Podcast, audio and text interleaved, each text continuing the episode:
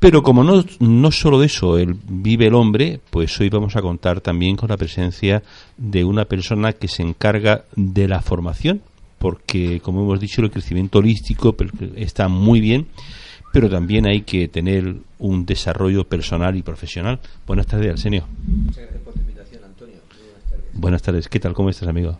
Muy bien, estupendamente y aquí a vuestra disposición. Bueno, pues la primera pregunta mm, está obligada al señor Sánchez. Eh, ¿Tienes vinculación con el antiguo secretario de, tu padre? El antiguo secretario general sí, de la Sí. Pues, mi padre, claro, tu padre, ¿no? Ah, tú estabas allí trabajando antes en la FREN, si no mal recuerdo, o, tenéis... Yo bueno, estuve, yo la verdad es que estuve trabajando 12 años eh, en una organización que, que, incluía la Federación de Empresarios del Metal, uh -huh. la Confederación Regional de Organizaciones Sí, yo recuerdo, sí, yo recuerdo haber leído muchas cosas tuyas en, en, en prensa, bueno, y tu padre, bueno, que, que era todo ¿no? una institución en Murcia. Fundamentalmente se queda de mi padre Quiso, porque sí. él como secretario general de pues, estuvo haciendo una, una gran labor. Sí, sí, muchos años, ¿no? 27 años, 27 años desde la creación de la Federación de Empresarios del Metal, uh -huh. pues hasta este momento, ¿no? Dejando dejando murió además trabajando eh, murió, sí, además no, no, hace mucho no, no hace, poco más de un año no sí. y dejando una organización pues sí, fantástica modélica, con, en España eh, con unos talleres de formación también por cierto modélicos en Europa. Y bueno una organización pues perfectamente saneada con miles de empresarios de, del metal. Uh -huh. es una de las organizaciones ejemplares en España y la verdad que lo digo pues con, con mucho orgullo ¿no? el trabajo que hizo eh, trabajando también por cierto mucho en formación como he comentado pero curiosamente sin una gran eh, sin colabora sin, sin una colaboración estrecha con la organización que represento porque eh, la Federación Regional de Empresarios del Metal de Murcia daban formación específica del sector metal y nosotros en Grupo IOE eh, damos otro tipo de formación, un tipo de formación más, digamos, horizontal, intersectorial, eh, distinta, ¿no? Pues para directivos, para, para eh, áreas genéricas de, de la empresa, uh -huh. recursos humanos, idiomas, etcétera, etcétera, ¿no? Grupo IOE, ¿qué, qué tiempo uh -huh. tiene el grupo? ¿Qué tiempo está fundado uh -huh. el grupo IOE? Bueno, ¿qué significa el grupo IOE? Bueno, grupo IOE realmente solo son las siglas de algunas de las empresas que constituyen el grupo. Eh, el grupo IOE lo constituye, nace en el año 1998 con una empresa que se llama Instituto de Organización Empresarial y bueno, se va rodeando de distintas empresas de formación que, se van creando, especializándose en distintas eh, modalidades de la formación. Instituto de Organización Empresarial, pues al principio es una, eh, una organización de formación que trabajaba eh, trabajaba eh, para hacía planes sectoriales de formación precisamente. Sí que en aquel momento ya en, eh, entre el año 98 y 2000 se hicieron se hacían planes sectoriales de formación. Pero luego se fueron creando otras empresas especializadas en formación presencial como Ibérica de la Organización de la Enseñanza o como em, eh, Innovación y Oportunidad Empresarial especializada en tecnologías de la informática aplicada a la formación o luego también se creó eh, iniciativas organizativas de empresa. Posteriormente se crearon otras empresas que no incluían estas siglas de, grupo IO. Estas fueron las primeras empresas. Luego se creó, se ha creado, eh, se ha creado alguna empresa complementaria al grupo como como eh, Instituto Europeo para el Empleo y también se ha creado alguna empresa en, en, en, en, América Latina, como es el caso de Chile, con institución euroamericana eh, de formación y en Colombia. Sí, eso, eso te iba a preguntar, porque es un lujo para los murcianos tener uh -huh. una empresa eh, uh -huh. de ámbito global, ¿no? Como, uh -huh. como, es Grupo IOE, ¿no? Bueno, no esté presente en muchos países, ¿no? Pero ya tenéis una presencia importante en países claramente emergentes como son Colombia y Chile, me has dicho, ¿no? Sí, efectivamente. Bueno, presencia, ahí lo que tenemos son empresas del grupo, pero tenemos presencia, tenemos una delegación formal también en México y tenemos algunos representantes en otros países. Tenemos alumnos online en todos los países de, de habla hispana. En los más países más pequeñitos tenemos menos alumnos, pero tenemos muy poquitos alumnos en Cuba, tenemos, pero tenemos alumnos en todos los en todos los países de habla hispana e incluso en otros países de Europa, ¿eh? pero siempre en formación o casi siempre eh, formación en lengua en lengua española, ¿eh? independientemente de que demos otros idiomas como puede ser el catalán que lo damos o el ruso, por ejemplo, ¿no? Pero la formación casi siempre la damos en lengua española. Tenemos muy pocos programas formativos en idioma inglés y con alumnos, pues en todos los países de habla hispana y en parte de en parte de Europa y algún alumno asiático donde tenemos todavía un poquito de alumnos.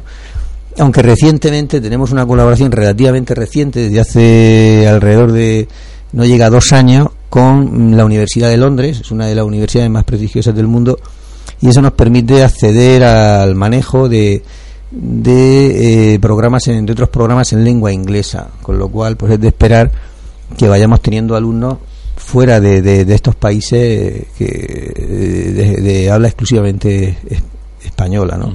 Al señor, eh, eh, ¿qué papel juega la formación a nivel a nivel mm, empresarial sobre todo? Cuéntame. Bueno, vamos a ver, es que de la formación, eh, la verdad es que de, la formación se pueden decir, vamos a ver, las personas que trabajamos en formación y que tenemos experiencia en formación, pues podríamos dar muchísimas opiniones relacionadas con esa pregunta, muchísimas opiniones distintas, ¿no? Distintas. Eh, ahora mismo lo cierto es que estamos en un momento de cambio, de cambio en el sistema de formación nacional. Si hablamos desde ese punto, si habláramos desde ese punto de vista, donde donde se están cambiando todas las, se están cambiando, se está reformulando todo lo que todos los parámetros que hasta ahora han regulado la, la formación de los trabajadores en España. Hay borradores de ley que hablan de, de, todo esto, ¿no? Y, y bueno, ¿qué voy a decir yo de la formación? Aquí, eh, eh, bueno, eh, es una herramienta estratégica del desarrollo, es una herramienta estratégica del desarrollo nacional y podría decir muchísimas más cosas de todo esto, pero es algo absolutamente fundamental para el desarrollo de la persona, para el profesional, para la promoción.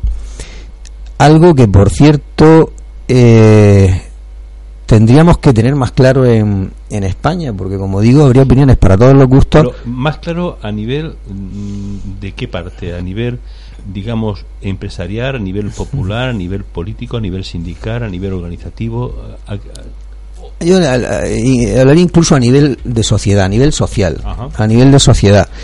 Eh, no le damos, no le damos, yo aquí podría decir muchas veces la importancia de la formación, pero en general no le, no le, no le damos la importancia que tiene, que tiene en este país. Probablemente, probablemente, y no sé si estoy siendo políticamente incorrecto, pero probablemente porque tenemos el acceso a la formación relativamente facilitado. Tenemos programas de ayudas, a, través de la tripartita, ¿no? A través de la tripartita y, hay otra serie de formación que la tenemos facilitada a través de otros organismos, de otras ayudas. Tenemos en Europa en general sigue contando el Fondo Social Europeo. Tenemos las comunidades autónomas que, también dan formación con en algún, con alguna aportación. Organizaciones empresariales, organizaciones sindicales. Con fondos, con fondos, con fondos de la tripartita o con fondos, con Fondo Social Europeo en otros países que no tienen este acceso tan facilitado para la formación, pues se valora más, ¿no? Se valora más. Yo creo que esto es algo de entender tan sencillo como lo que menos tenemos lo solemos valorar mucho más. Y aquí en España tenemos relativamente sencillo el acceso a la formación y a la educación en general. Sí. Sí, porque sí, muchas veces no, eh, cuando una cosa no cuesta no, no se valora.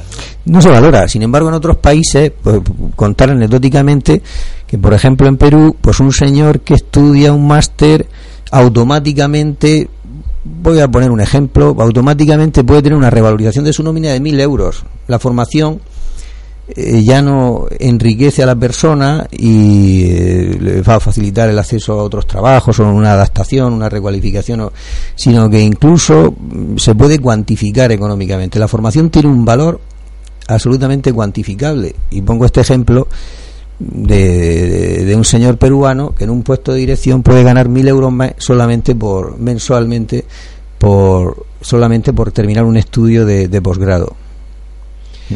Eh, sé, todo lo incorrecto que quieras ser. ¿eh? Los máster que se utilizan habitualmente, que se usan bueno, generalizar no, no, está bien, ¿no? Pero los máster que se realizan están eh, concebidos para la empresa o, son fundamentalmente mucho, digo en general, no, no digo los, que, los que imparte el grupo IOE. Dentro de los máster, la verdad es que también se hay, vamos a ver, en España es uno, junto con Italia, es uno de los pocos países que quedan donde se diferencia entre el máster oficial de la universitario eh, y el máster título propio universitario. Y también está otra tercera categoría de máster, que es el máster de las escuelas de negocios, que no tiene rango universitario y sin embargo podría tener incluso mayor prestigio o práctica. Eh, o práctica. Yo creo que, que bueno, hay másteres universitarios oficiales que están orientados, muy orientados a lo académico y poco a lo práctico, y hay otros que sí, hay otros que sí, aunque generalmente eh, presumimos más, la, presumen más las escuelas de negocios de hacer másteres mucho más orientados a la, a la práctica, a las empresas. Por ejemplo, en nuestro caso, pues facilitamos prácticas en empresas de eh, para los estudiantes, aunque lo cierto que ahora mismo, tal y como está regulada regulado este asunto en España, solo pueden hacer prácticas en empresas en los alumnos de las universidades. Entonces, eh, pues ahora mismo no siempre en las escuelas de negocios eh, pueden dar esta facilidad, aunque tratan de orientar de la forma más práctica posible la, formación al mundo de la empresa. En nuestro caso, eh, damos nuestros títulos, títulos de grupo IB, pero también manejamos una gran cantidad de títulos de máster universitarios gestionados íntegramente, eh, en muchos casos por grupo IOE, y estos másteres contemplan contemplan eh, prácticas en empresa. Pues pongo, por ejemplo, pues por ejemplo en estos momentos voy a poner un ejemplo pues Repsol está muy interesada en que los alumnos pues eh, terminen de, cristalizar lo aprendido en, sus instalaciones para, para que adquieran para que esa formación pues tenga también este, este, este contenido que sea exclusivamente práctico ¿no? Bueno, eh, aquí me dicen que eh, vais a tener también, como consecuencia de la labor que estáis haciendo formativa, vais a meteros próximamente también como, como empresa de colocación, ¿no? Efectivamente. o sea, será un poco eh, eh, lo que ya estás haciendo de, de una manera, ya convertirlo de, de, de, una manera más real, ¿no? Efectivamente, desde luego yo creo que nos faltaba ese complemento en la actividad que desarrollamos. Nosotros hemos estado muy centrados, eh, hemos estado centrados como empresa de formación. Dentro de la formación hemos hecho de todo, de todo. Eh, y nunca nos habíamos extendido a otra actividad. Hemos estado muy centrados en todo tipo de cursos, de programas, de expertos, de programas máster, eh, de formación española, formación, damos titulaciones de otras universidades extranjeras. ¿Cuántos cursos tenéis? Eh, ¿Cuántos, mm, cuántos eh, másteres ahora tenéis ahora? Bueno, la verdad es que ahí me pillas porque no tengo un recuento. No tienes un recuento. Pero tenemos cerca, tenemos. Aproximadamente, tampoco. Aproximadamente. 84, ¿no? es posible que tengamos eh, que tengamos cerca de 50 másteres distintos. Unos 10 o 12 de la Universidad de Alcalá de Henares, algunos de la Politécnica de Cartagena.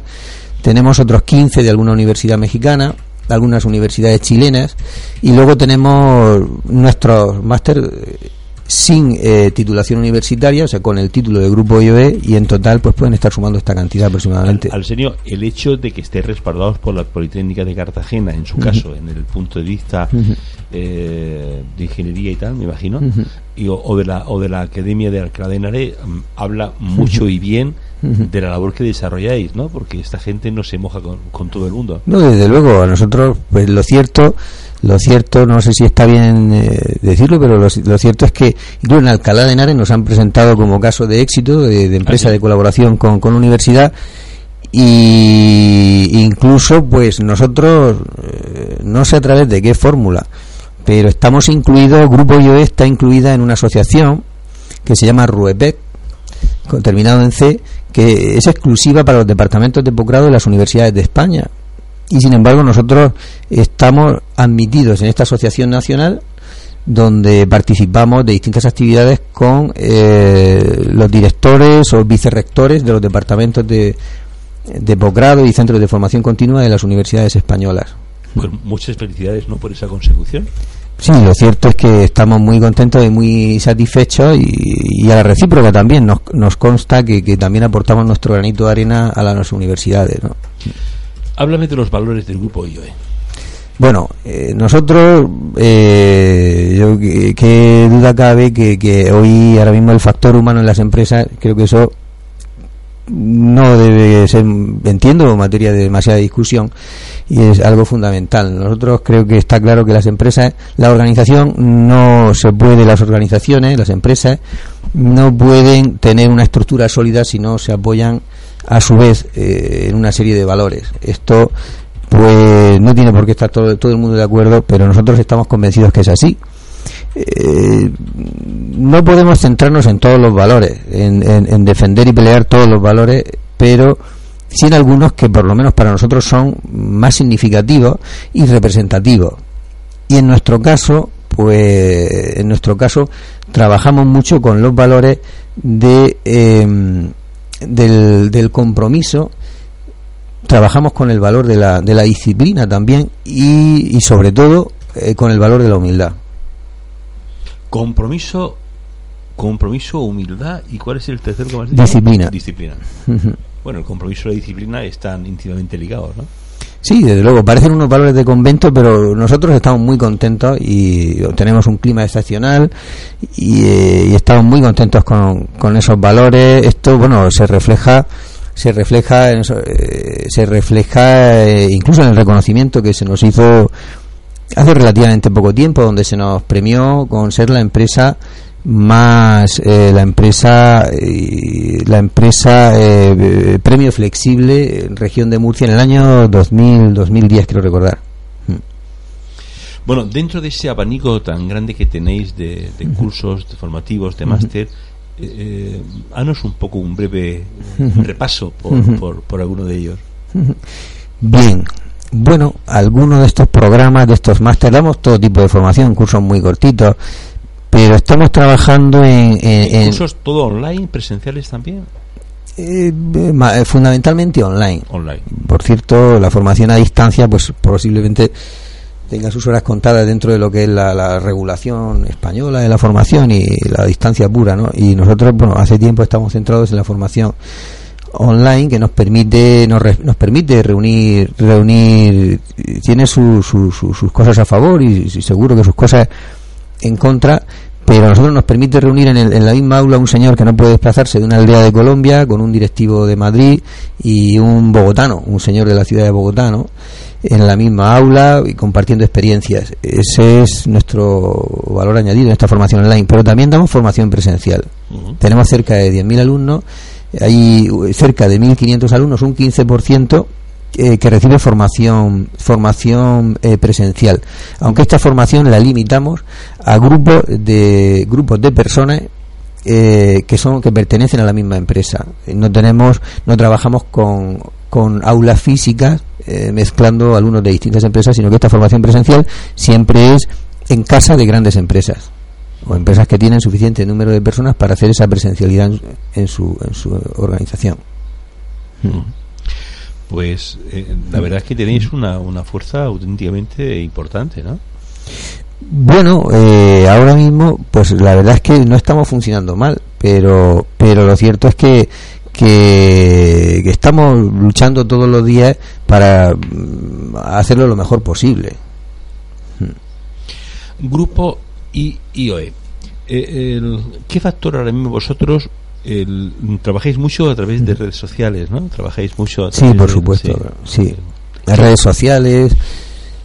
Sí, bueno, ¿a, qué nivel? ¿A nivel de...? Sí, a, nivel de promoción me refiero. De promoción, sí, lo cierto es que sí, sí, nos llegan alumnos de distintas redes sociales, es cierto, a través de, de LinkedIn, de Facebook, es un, nicho a través del cual los mails también no trabajáis muy también también nos llega nos llegan algún alumno a través de correo. Efectivamente así es así es.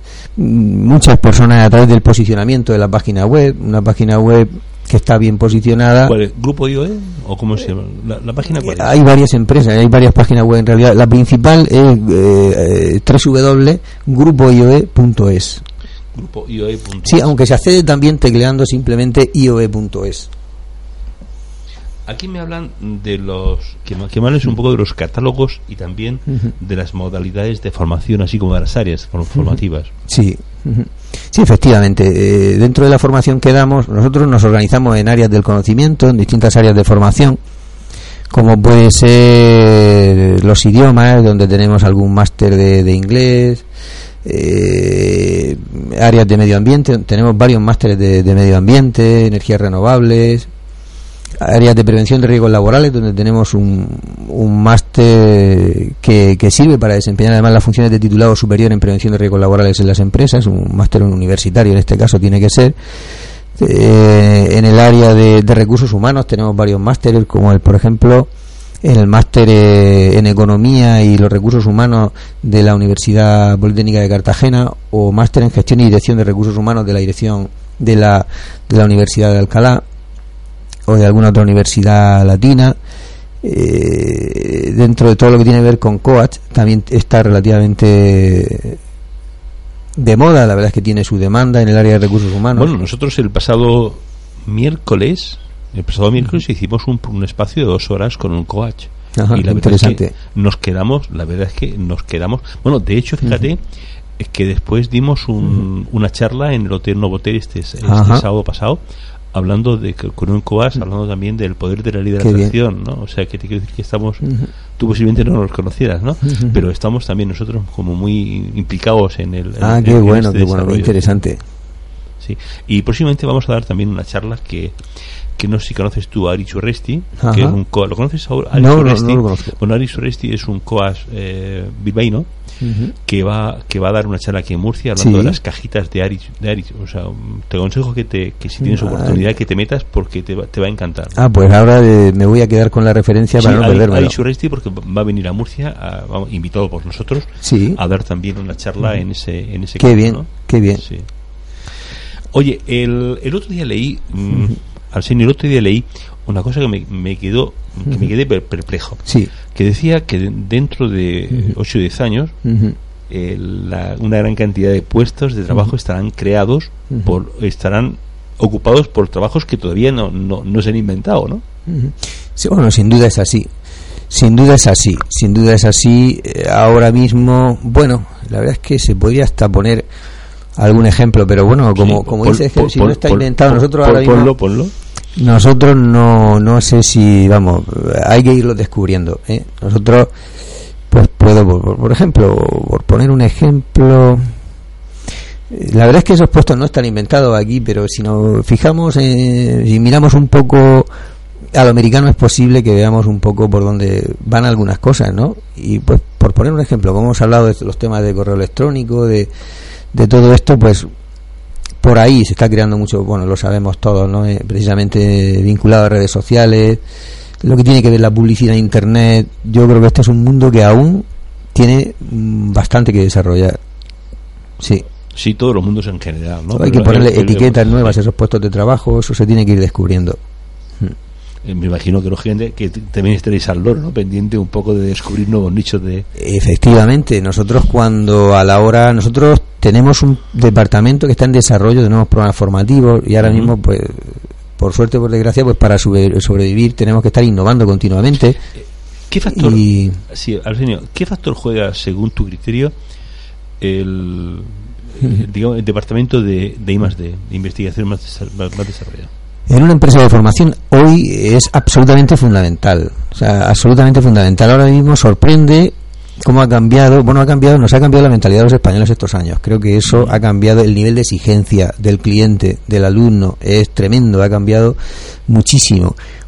Y, y los programas formativos, los antiguos, se queman con una rapidez asombrosa. Hay que estar continuamente, continuamente pensando. Y antes nos hemos dejado a medias comentar, pensando en qué programas formativos nuevos son los necesarios. Y antes comentaba que nosotros, una fuente de investigación necesaria a la hora de la creación de nuevos programas formativos es la demanda de empleo.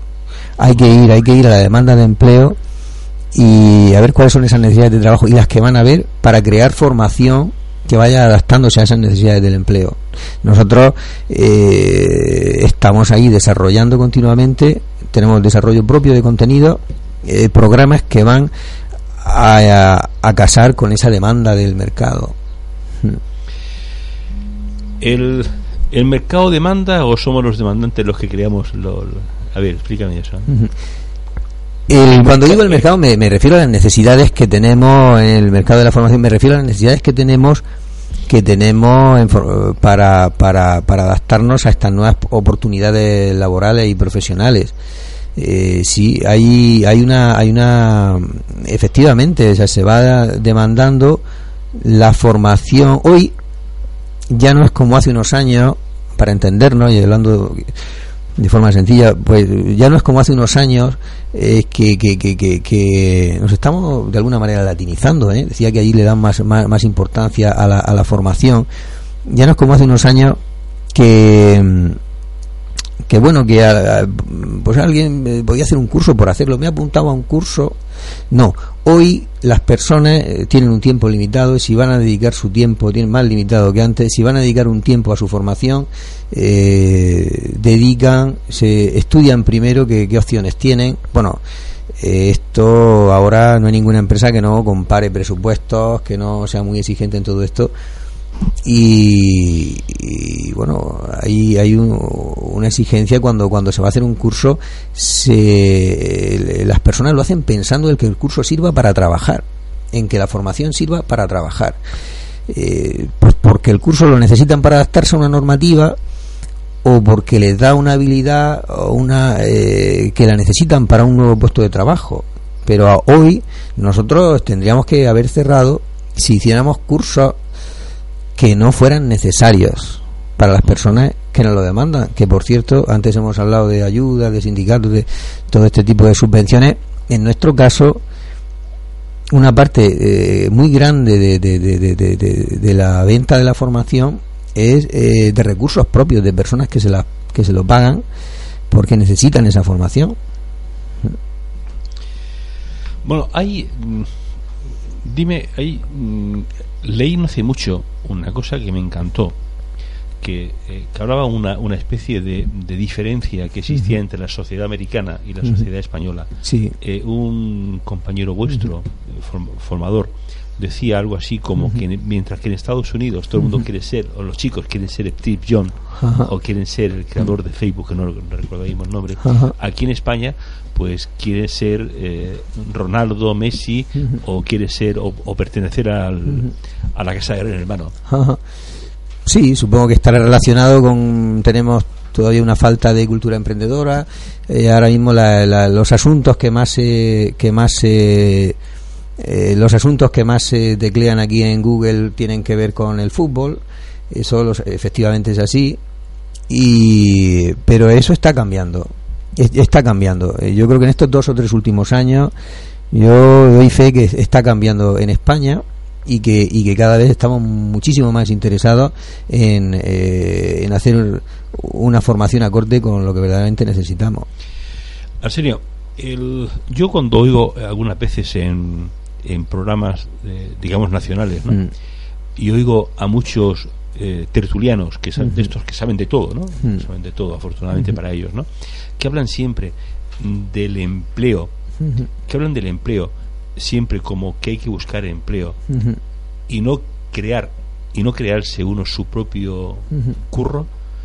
Eh, ¿Tú qué piensas sobre, sobre esa historia? Es decir, el, el tema, un, país mm, que no mira mucho en el emprendimiento, ¿es un país que puede tener mm, futuro desarrollo?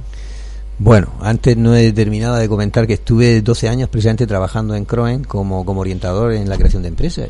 Y en un departamento de autoempleo, llevando un departamento de autoempleo y trabajando también con el programa de emprendedores de Croen y, en fin, la verdad es que he tenido oportunidad de participar eh, en muchos foros que han tratado el tema del autoempleo. Y efectivamente efectivamente efectivamente hay que fomentar más esa, esa cultura emprendedora.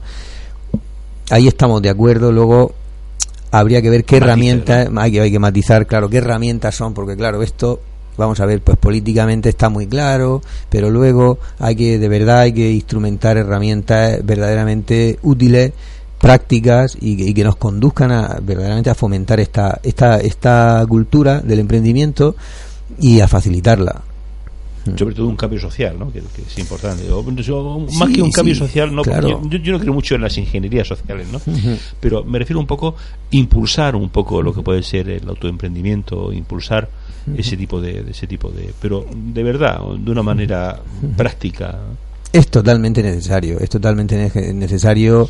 Eh, eh, trabajar en este ámbito y, trabajar en este ámbito y, en fin eh, de alguna forma tratar de ejemplarizar con, pues con ejemplos con, eh, que se conozca fomentar esta cultura emprendedora. Hay muchas herramientas para, para hacerlo y luego bueno hay que enfocarlas bien hay que enfocarlas bien porque luego tienen que calar en la sociedad. Y esto aquí es fácil decirlo pero luego implementarlo pues es más complicado. es más complicado. Y si además hay fondos públicos detrás pues más complicado todavía porque eh, porque puede haber interés en la ejecución de esos fondos. Eh, hay que hacerlo bien hay que hacerlo hay que hacerlo y hay que hacerlo muy bien. Y esto pues eh, no es sencillo.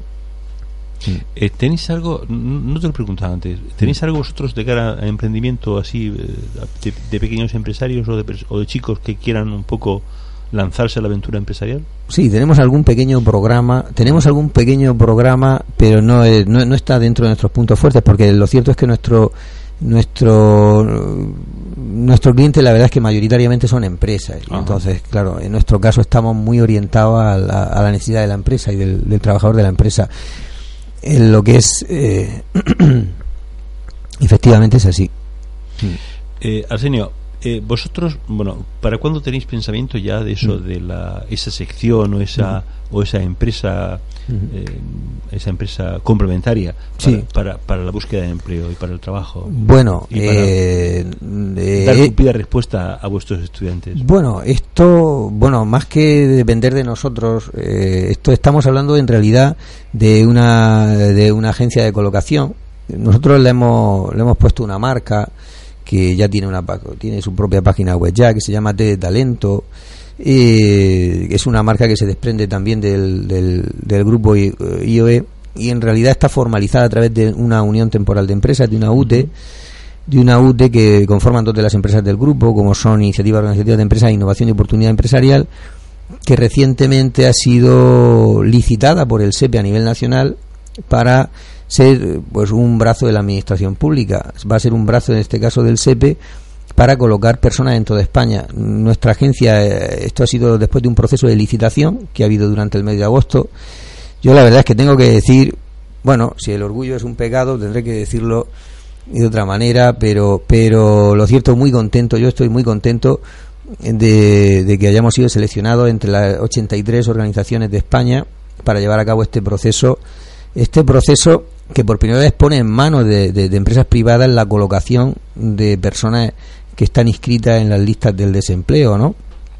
Eh, la puesta en marcha de esto ya depende un poco de... Nosotros estamos ahora mismo preseleccionados, estamos en la preselección, pendientes de que esto se publique en el... Estamos en esa notificación de la preselección, pendientes de, que, de la mera publicación eh, durante este mes de abril en el, Boletín Oficial del Estado, para, para eh, aproximadamente sobre el verano empezar a operar como agente activo en la colocación de desempleados. ¿Esto cómo funciona? Bueno, realmente tenemos un, un incentivo, un incentivo por cada persona que se coloque. Tenemos como objetivo, eh, tenemos como objetivo eh, colocar personas y un incentivo por cada persona. Nuestro compromiso con la administración pública ha sido de colocar 3.500 personas el primer año y 5.000 el segundo. Eh, y bueno vamos a ver esto. Tenemos que terminar de, formalizarlo con el SEP en las próximas en las próximas semanas. Vamos a trabajar con las 14 comunidades autónomas que han firmado este acuerdo que se han autoexcluido País Vasco Cataluña y Andalucía este acuerdo nacional. Y nosotros ahora hay una segunda fase que es de formalizar los acuerdos con las distintas comunidades, 14 comunidades autónomas, ya una vez admitidos por el, por el SEP, y muy contentos. Somos la única organización murciana o del mejor dicho, bueno, y del Levante español que está licitada, autorizada, ¿no? Hay otras organizaciones que tienen sede con las que vamos a competir en colocación de personal, como son ADECO, que tiene tres de las 83 licitaciones en distintas formas jurídicas, el Ramstad, y nosotros, pues la verdad es que, sin orgullosos, como mínimo, muy contentos de haber sido seleccionados a nivel nacional para para ser, eh, además, la, única entidad del, del, sureste de España para colocar personas. Bueno, es que el hecho de estar equiparado con Rastar Bradeco es un motivo de satisfacción. Bueno, son empresas que son más grandes que nosotras, pero, pero nosotros, pero estamos ahí, en, estamos ahí en esa selección que ha hecho el Servicio Público de Empleo. Estamos allí con ellos y nosotros en Murcia rápidamente pues nos hemos puesto a disposición de los agentes sociales eh, pues para ayudar a disposición naturalmente de Croen eh, queremos hacerlo pues con la Cámara de Comercio pues para para eh, que además pues en fin que hasta hace poco han podido trabajar con bolsas de empleo pues para canalizar esa, esa la oferta de la oferta de empleo y facilitar esos servicios de esos servicios de selección de personal gratuito para colocar estas personas que que el SEPE nos pide que, coloquemos. Por último, bueno, por último no, eh, casi por último ya. Hoy has visto en la prensa que ha descendido el, el, número de, desempleados en, España el mes pasado, en torno a los 16.000 sí. personas. Eh, ¿Cómo ves tú el futuro laboral y empresarial en la región y consigue, bueno, en la región en primer lugar. Sí, bueno, eh, dentro de segmentando el dato, efectivamente parece que Murcia ha sido una de las que donde ha habido un cambio más positivo. Efectivamente, creo que era el el 20%, creo, es que lo he leído por encima, el 20% de los nuevos empleos se han generado en Murcia. Sí, yo creo que hay que ser prudente y aquí siempre habrá ángulos de, de visión y hay que ser muy prudente. Lo cierto es que en estos, como hemos visto, estos de estos nuevos empleos, pues están orientados, hay una parte importante que está orientada al sector servicios, hostelería, hay que ver, hay que ver, eh, son, se está creando empleo, no cabe ninguna duda, y se va a seguir creando, pero, y esto, esto yo entiendo que es positivo, también es cierto que cabe una segunda valoración de ver qué tipo de empleo se está creando, porque no son puestos de trabajo que supongan cualificación. Nuestros, las personas cualificadas de España siguen, me consta, yo creo que nos consta, siguen emigrando y aquí todavía hay muchísimo por hacer. Son puestos de trabajo donde se requiere escasa cualificación y, evidentemente no, no, no conllevan eh, eh, en muchas ocasiones el reconocimiento salarial que sería deseable ¿no? para todos. Eh, no hace mucho me tropecé con un consejero murciano que, que decía que, que, bueno que no es bueno, que, que, no está mal que los jóvenes se vayan a otros países. Pues, y él ponía su ejemplo personal diciendo Mm, que, bueno que era que era positivo no porque se formó muy activamente cuando salió fuera de España. Bueno yo nosotros bueno vamos a ver claro esto tiene también esa puede tener esa doble lectura efectivamente. Nosotros tenemos profesionales del grupo IBE que hemos destinado y además lo han hecho con mucho gusto ¿eh? lo cierto porque además ha sido muy consensuado hemos destinado a Chile o a Colombia. Y, y lo cierto es que se han ido encantados porque para ello iba a suponer una experiencia distinta y eso les va a revalorizar como profesionales independientemente de las condiciones que, que, puedan tener allí. Eso siempre es positivo por supuesto que sí. Esa experiencia siempre es positiva. Eh, bueno me estoy acordando de uno de estos profesionales que me dijo bueno Arsenio pero ahora me voy a quedar aquí trabajando para esta universidad chilena estoy acordándome de una compañera y incluso diría que amiga y me voy a quedar trabajando como eh, como subdirectora del posgrado de esta universidad chilena, ¿no? Porque, porque bueno, y, la verdad es que son estos profesionales son son profesionales muy cualificados y lo cierto es que es una pena no que no sean que no le encontremos o que no podamos encontrarle utilidad en, en España porque sería fantástico para sería fantástico para para nosotros pues para el país que está que estas personas y para ellos mismos creo yo que pudieran también tener la opción de, de trabajar en España, donde ahora mismo mm, aún eh, no tienen cabida estos buenos profesionales, ¿no? O sea, formación sí, optimismo también, ¿no? Optimismo, optimismo, optimismo más controlado. Bueno, vamos a ver, es que decir optimismo realista, vamos, el, cierto optimismo siempre hay que tener y, lo, y, tenemos que huir del pesimismo. Eso creo que es obligatorio, ¿no? Yo creo que necesitamos, si no tenemos, si no pensamos con una mentalidad optimista, difícilmente vamos a, poder ver soluciones. Si somos pesimistas, pues eh, rápidamente vamos a ver dónde tenemos los problemas o si y si no los tenemos y somos pesimistas no los vamos a inventar y, seguramente hay suficientes problemas como para que no estemos inventándolos, ¿no? Hay que ser hay que ser optimista, hay que ser optimista, pero evidentemente, claro, pues con toda la prudencia del mundo. Muy bien, pues felicidades, Arsenio, porque habéis crecido en una situación donde podían pensar que era la menos propicia para crecer, ¿no? En esta en estos momentos coyunturales que vive la economía española, ¿no? Y vosotros habéis tenido una fuerte presencia. Pues ciertamente, después de mucho trabajo y hay que decir que hay que decir que es que hemos tenido yo he tenido mucha suerte, la verdad, de trabajar con unos profesionales de primera división, porque claro, yo estoy aquí como como director general del grupo IOE, pero lo cierto es que si alguna habilidad he tenido eh, que puede haber sido suerte incluso eh, haber haberme podido rodear de personas eh, de profesionales maravillosos con una capacidad tremenda con un compromiso y con una dedicación impresionante ¿no? y que son qué duda cabe bueno los verdaderos los ejecutores de que grupo hoy efectivamente durante la crisis pues haya ido creciendo a pesar de todo lo que de todo lo que ha pasado, incluso en el sector, yo creo que no, creo que no, casi mejor no dar datos, pero a pesar de todo lo que ha pasado en el sector, que no ha sido bueno para esta crisis, no ha sido buena, eh, esto que a veces oímos, es que ahora precisamente la formación va bien porque la gente tiene que estudiar, porque pues no ha sido así. Las empresas de formación han sufrido muchísimo durante la crisis, muchísimo, por distintas cosas, y muchísimas han desaparecido o incluso todavía van a desaparecer y nosotros pues eh, yo creo que desde luego con esta suerte de, haber podido trabajar con, con, estos fantásticos profesionales efectivamente hemos ido hemos ido creciendo hemos ido creciendo eh, en fin incluso pues hasta hasta muy recientemente. Este año último 2013 a mí me ha parecido el más duro el más duro de todos pero efectivamente durante estos años pues hemos podido ir creciendo y estamos trabajando junto a las empresas grandes de formación de España y bueno, en volumen de alumnos, pues ya es la primera empresa de, formación de la región de Murcia con, con cierta diferencia, ¿no? Y, y, bueno, efectivamente, pues ha sido, ha sido, han sido unos años de, de crecimiento, pero fundamentalmente, pues porque ha habido ahí unos buenos profesionales que lo cierto es verdad, pues no ha sido gratuito porque se han dejado la piel, ¿no? ¿Quieres eh, apostillar alguna cosita más? ¿Quieres decir alguna cosita más? ¿Quieres lanzar algún mensaje? El que tú quieras. O sea, este, este espacio es tuyo ahora mismo. Pues te lo agradezco mucho, Antonio. Yo nada más que agradecimiento, ¿eh? porque nos hayas invitado, por, por poder estar aquí y, no mucho más. Yo creo que, que la verdad es que, que eh, hemos comentado, yo creo que los puntos que podían ser más importantes en, todo esto. ¿Alguno mm, que quieras comentar que no se haya tocado? Mm.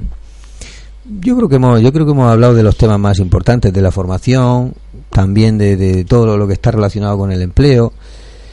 Y, yo creo que sí que hemos andado por todos los temas los más interesantes y, creo que podemos haber comentado una cosa, alguna cosa que puede, que puede, que puede haber sido interesante, ¿no? Para los que nos están escuchando. Muy bien. Pues Arsenio Sánchez, gracias por, por estar aquí, director general del grupo IOE. Muchas gracias a ti, Antonio. Buenas tardes y muy buenas tardes. Gracias. Gracias. Cuando mires a los ojos del pasado, cuando ya no amanezcan en tus brazos.